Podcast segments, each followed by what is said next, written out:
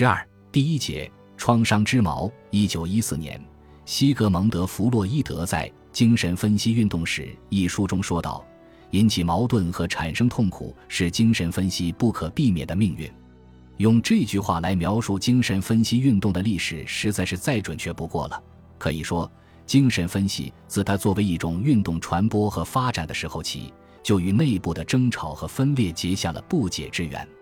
导致这种争吵和分裂的原因有很多，其中三个方面的因素最为突出：理论与技术的、组织与建制的，以及文化与传统的，并且这三个方面常常是相互纠缠在一起发挥作用，他们共同的构成了刺伤弗洛伊德及其帝国躯体的创伤之矛。先说理论与技术的方面，熟悉精神分析学早期历史的人都知道。弗洛伊德自1895年与约瑟夫·布洛伊尔合作发表歇斯底里研究以后，便开始着手自己的发现。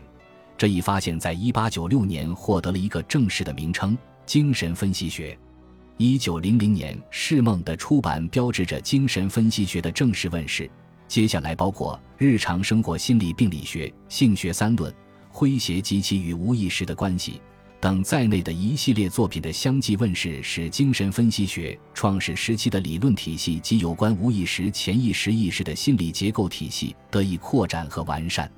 在这个体系中，如果说由被压抑的利比多能量构成的无意识就像是某部神话剧的舞台或布景，那么利比多或原欲式的性欲能量就是剧中唯一的角色，而压抑和转移便是这个独角戏的基本剧情。至于所谓梦的工作，日常语言障碍、儿童性欲和女性性欲、人类文明及艺术创作，乃至各种神经症的症状，都不过是这个剧情的轮番上演。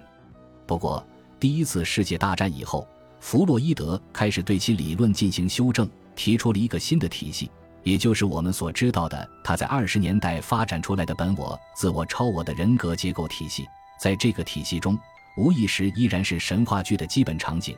但舞台上的角色已经变成了三个，而剧情则被还原为主体的某个原始创伤的不断重复，其中生命驱力和死亡驱力成为结构其创伤叙事的两股助力，尤其是死亡驱力的设定，似乎隐然暗示出人本质上是一种向死的存在。精神分析学的神话剧不过是有关人类命运的一出悲情剧。弗洛伊德为什么非要用性本能来装扮无意识？由被压抑的原始性本能所构成的无意识，到底是一个神话场景，还是一种真实的心理经验？或者说，在无意识中所上演的神话剧，究竟是一种文学虚构，还是对主体经验的一种理论性回溯？弗洛伊德凭什么说我们每个人潜意识里都曾有过弑父娶母的冲动？这到底是他个人的一种妄念，还是被我们所拒认的一种真实？还有？弗洛伊德前后思想的转变究竟是一种断裂，还是一种修正与发展？弗洛伊德的精神分析治疗究竟是一个骗局，还是一种科学？精神分析理论的颠覆性力量究竟是出于创始之父的修辞学技巧，还是果真源自现代性经验的创伤性断裂？等等，所有这一切问题都是弗洛伊德遗产的继承者所必须面对的。对他们的回答，自然也就构成了整个精神分析运动的一部分。不过，问题并不如我们想象的那么简单。弗洛伊德思想本身的多面性固然给追随者进行阐释和发挥提供了可能的空间，可同时也为引发理论上的冲突埋下了伏笔。其实，因理论分歧而引发冲突的情形，在弗洛伊德在世的时候就已经出现了。例如，我们所熟知的弗洛伊德与皇太子荣格之间的决裂，很大一部分原因就是理论上的。荣格无论如何也无法理解弗洛伊德怎么能把人的一切问题都归于性欲。弗洛伊德则坚持，对性欲的意义的任何否定，要么是出于怯懦，要么是别有用心的机会主义，反正都是对精神分析学的背离。还有如二十世纪二十年代精神分析共同体内部对小王子奥托兰克的诞生创伤理论的恶意围剿，以及弗洛伊德的小女儿安娜·弗洛伊德与女分析家梅兰妮·克莱因之间围绕儿童精神分析的激烈争吵，都离不开对创世之父的理论的不同解读。更确切地说，离不开各自对那一理论原本就具有的裂隙进行的或激进或保守的运作。至于技术的方面，引发分歧的因素就更多了。由于精神分析学作为一种治疗技术，主要甚至唯一借助的就是语言或受分析者的自由联想，其效果则主要取决于分析师对所获素材的阐释，取决于受分析者与分析师之间的关系。于是，围绕着分析情景的设置、医患关系的确立。分析过程中的移情与反移情，业余分析与专业分析的分化，分析师的培训与资格认证，分析师在分析关系中所处的位置，分析师对分析过程的阐释与干预，分析的结束及治疗效果的评估等等技术问题，共同体内部的意见可谓五花八门。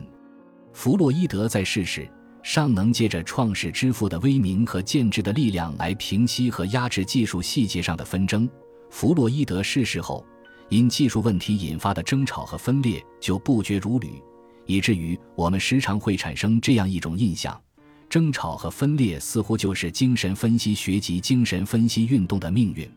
当然，你也可以说，这似乎也是推动精神分析学向前发展的一个动因。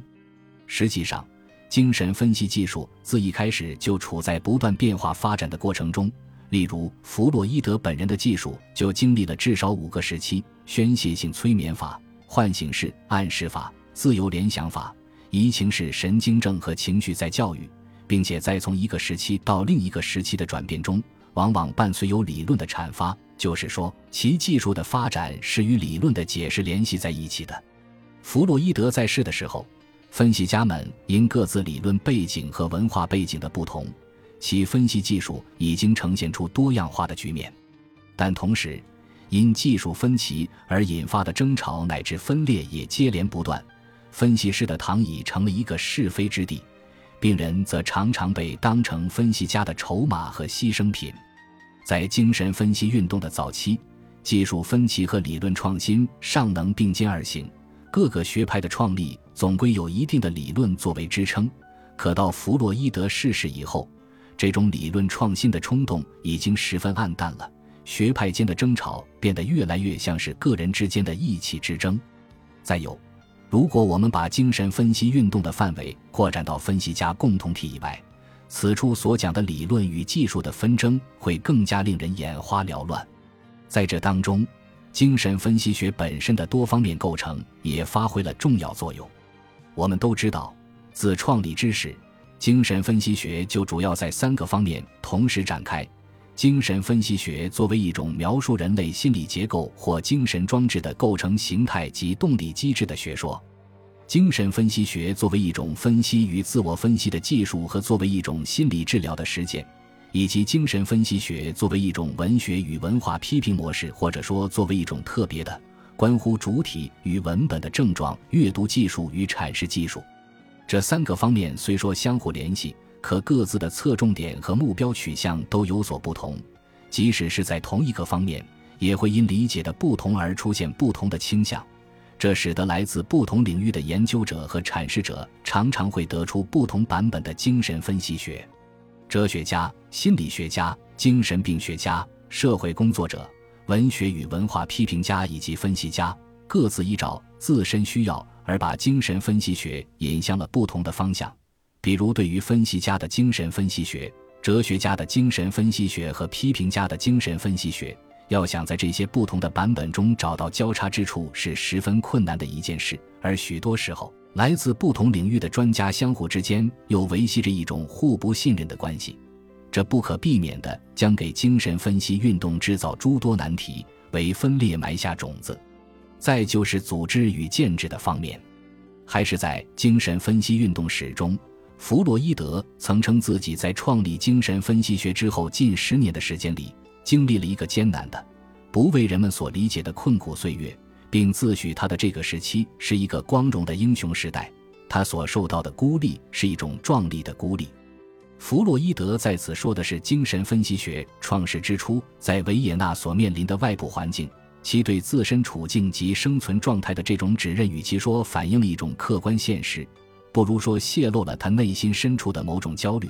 他总在寻求得到别人的承认，可这个愿望似乎总是难以满足。至少在他自己的想象中是这样。于是，最终这个未被满足的愿望以一种回转的方式投注到自己身上，把自己幻化为一个孤独的英雄的角色。在弗洛伊德的自传契约中，